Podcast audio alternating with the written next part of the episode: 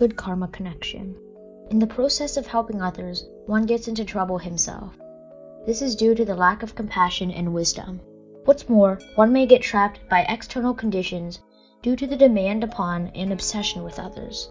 The way out is to realize these faults, to make a great vow for more diligent cultivation and listening to, reflecting upon, and putting into practice the Dharmas. Do not rush to make decisions for others. Instead, to build up good karmic connections is the core in our dealing with others.